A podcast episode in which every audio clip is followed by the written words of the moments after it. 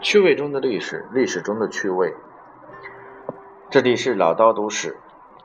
之前我们谈过了关于帝皇篇几个比较有意思的皇帝，来，今天跟大家谈一个更有意思的傻子皇帝。这个皇帝叫李忱啊，当然跟现在这个跑男李晨是两个概念啊。他这个忱是热忱的忱，他属于是叫唐朝时期的后期后唐时期的唐宣宗叫李忱。这哥们儿呢是为什么叫傻子皇帝呢？实际上，他是因为是叫庶出啊，因为在这个这个这个古代啊，就是嫡出和庶出是完全不一样的。虽然都是皇帝的儿子。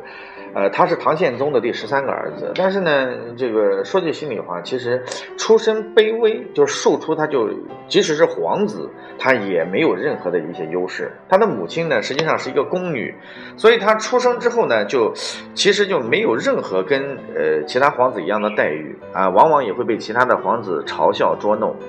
他呢，于是为了掩饰内心的悲切与把自己封闭起来。三十六年以来呢，然后一直就是保持面对别人的冷嘲热讽，报之以沉默的这种觉得。所以，即使他的父亲啊，当时的这个，呃，当时的这个这个叫唐宪宗呢，也觉得这儿子有点痴呆，好像没什么太大用。因此呢，他又是排行第十三。所以你想想，前面有十二个儿子，你你还有很多的嫡出的，你说怎么可能会轮到他做皇帝呢？所以呢，大家就争相欺负他。有 有些时候呢，这个呃，有一次唐文宗啊，唐文宗实际上是他的这个侄子，唐文宗李昂呢，然后呢就是宴请这个所有的一些诸王，当时呢他就不言不语坐在那儿发呆啊，也不说话也不干嘛的。李昂呢作为皇帝看到了说，就是谁谁要能让李晨说话，我朕就振振有赏。然后呢，就很多人就去闹他。其实呢，在皇帝的眼里面，李晨显然就是一个小丑而已。但是呢，这个李晨依然保持沉默，不管怎么戏弄都面色不改。所以别人都觉得这是个傻子。但是这个李昂的弟弟，就是后来的唐武宗，他就觉得起了疑心。他说：“为什么这么多人戏弄他？即使个是是个傻子，他也会有脾气，他却一直保持沉默，什么都没有。”所以呢，后来这个李炎，然后呢，就作为李昂的弟弟当了皇帝之后呢，就唐武宗，然后呢，他就想尽一切办法，他就怀疑那是他的叔叔，他就想尽办法把他叔叔给干掉。所以唐武宗继位之后啊，就是这个李晨呢，呃，经常会出现很多意外，你从马上掉下来啦，然后这个走路摔倒了等等，就是各种各样的一些意外。后来呢，他还是。认为这个李晨有蹊跷，所以就但是直接弄死他又不敢，所以呢，他就让这个宦官把他抓到了永巷。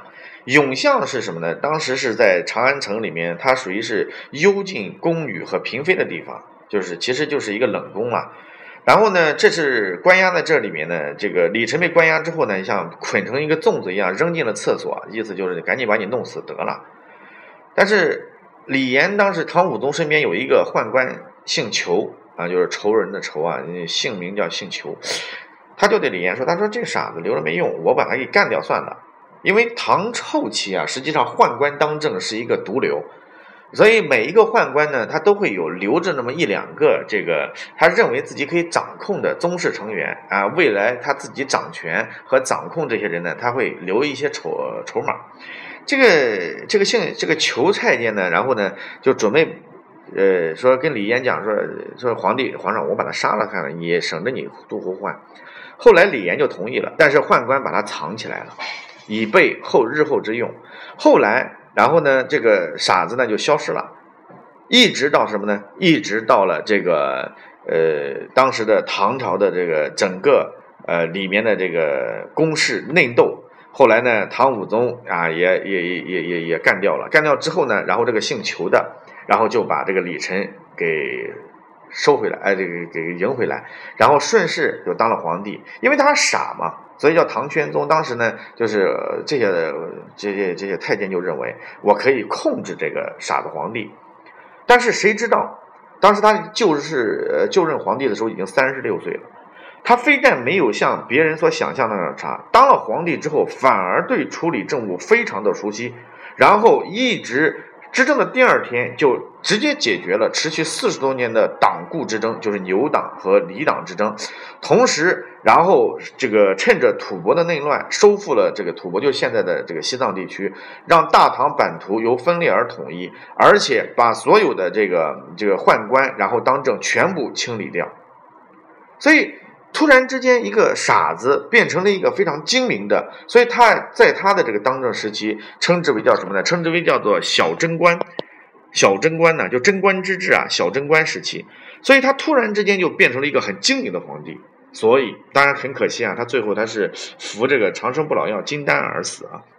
这个不谈他，但是有一点非常厉害，就代表着这个人他具有大智慧和政治家的心胸，他赢。所以他这个有着这种真正的大智慧，是来自于他对于他自己位置当中的清晰的自知和认知，而且隐忍这么多年。他跟阿斗一样，其实是一个在各种政治力量当中绝对会懂得生存之道的这样一种智慧，而且他在等待机会来临之后，瞬间可以反转他自己的实力。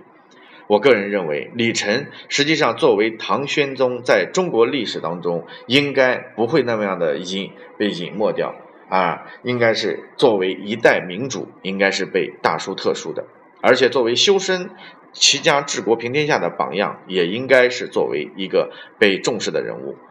嗯，这里是老道都市啊，欢迎大家关注我的微信郭伟六八八五，我们一起做深入探讨，谢谢。